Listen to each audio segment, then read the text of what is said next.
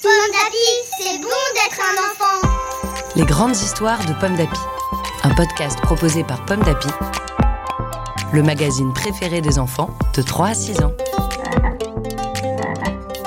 Chaque mois, tu vas découvrir une grande histoire que tu lis peut-être à la maison avec ta maman ou ton papa, ton grand frère, ta cousine, ta mamie, ta nounou, le babysitter, ou même tout seul.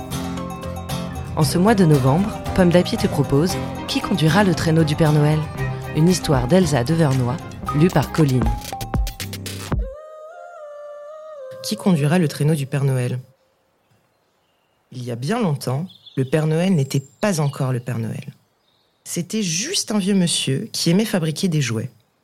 Un jour, il eut l'idée de les emballer pour les offrir aux enfants du monde entier. Il irait les distribuer le 24 décembre, le soir de son anniversaire. Comme il y avait beaucoup de paquets, il avait construit un traîneau pour les transporter. Mais qui pourrait bien tirer un aussi lourd traîneau? Le Père Noël afficha des petites annonces dans la forêt.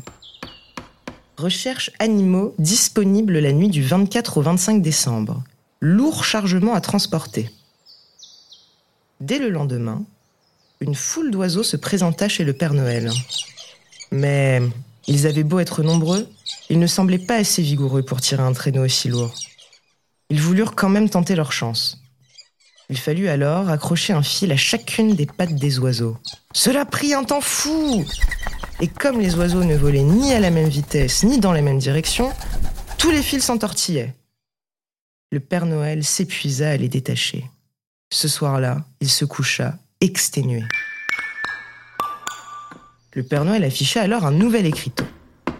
Recherche pour travail saisonnier, animaux forts et costauds.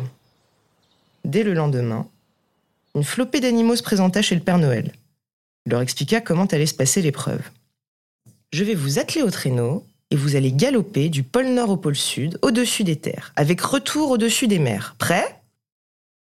Lors du premier voyage, le Père Noël se retrouva ainsi en compagnie d'un sanglier, d'un buffle, d'un jaguar, d'une girafe et d'un raton laveur. Encore une fois, aucun animal n'avançait au même pas.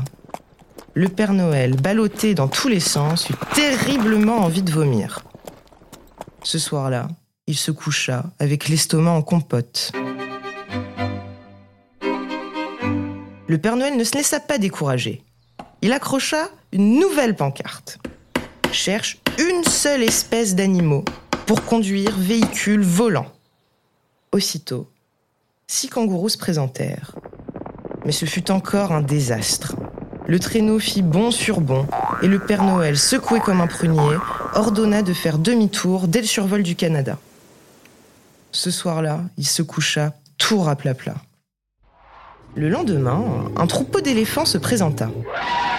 Ce serait un grand honneur pour nous de conduire votre traîneau. Le Père Noël fut ravi. Enfin, des animaux forts et puissants. Hélas, les éléphants, habitués au soleil, ne supportèrent pas le grand froid ni les flocons de neige. Ils durent rentrer très vite chez eux. Soudain, le Père Noël entendit gratter à sa porte. Que diriez-vous de quatre chiens à la queue en trompette? demandèrent des huskies. Eux aussi passèrent l'épreuve.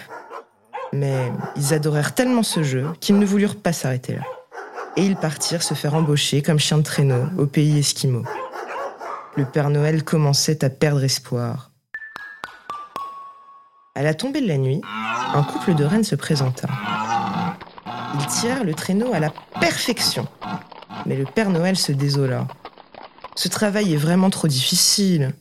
Pendant toute une nuit, l'effort sera trop soutenu pour vous, et vous serez fatigué. Quel dommage. Vous étiez si bien tous les deux. Mais nous ne sommes pas que deux, s'écria la maman reine. Nous avons quatre enfants très robustes, et ils sont sagement à la maison en ce moment, parce qu'ils ont école demain. Et le papa reine ajouta Le 24 décembre tombe pendant les vacances, alors nos petits rennes pourront venir avec nous, puisqu'ils n'ont pas école le lendemain.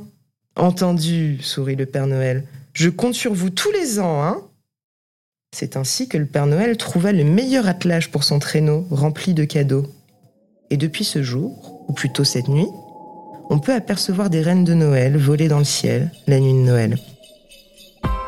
Une histoire écrite par Elsa de Vernois et publiée dans la collection 10 pommes d'api aux éditions Bayard Jeunesse.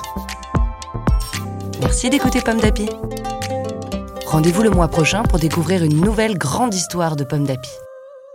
Tipalato tichupupu, titapalo tichupu, titapalo tichupu, titapalo tichupu. Pomme d'api, c'est bon d'être un enfant.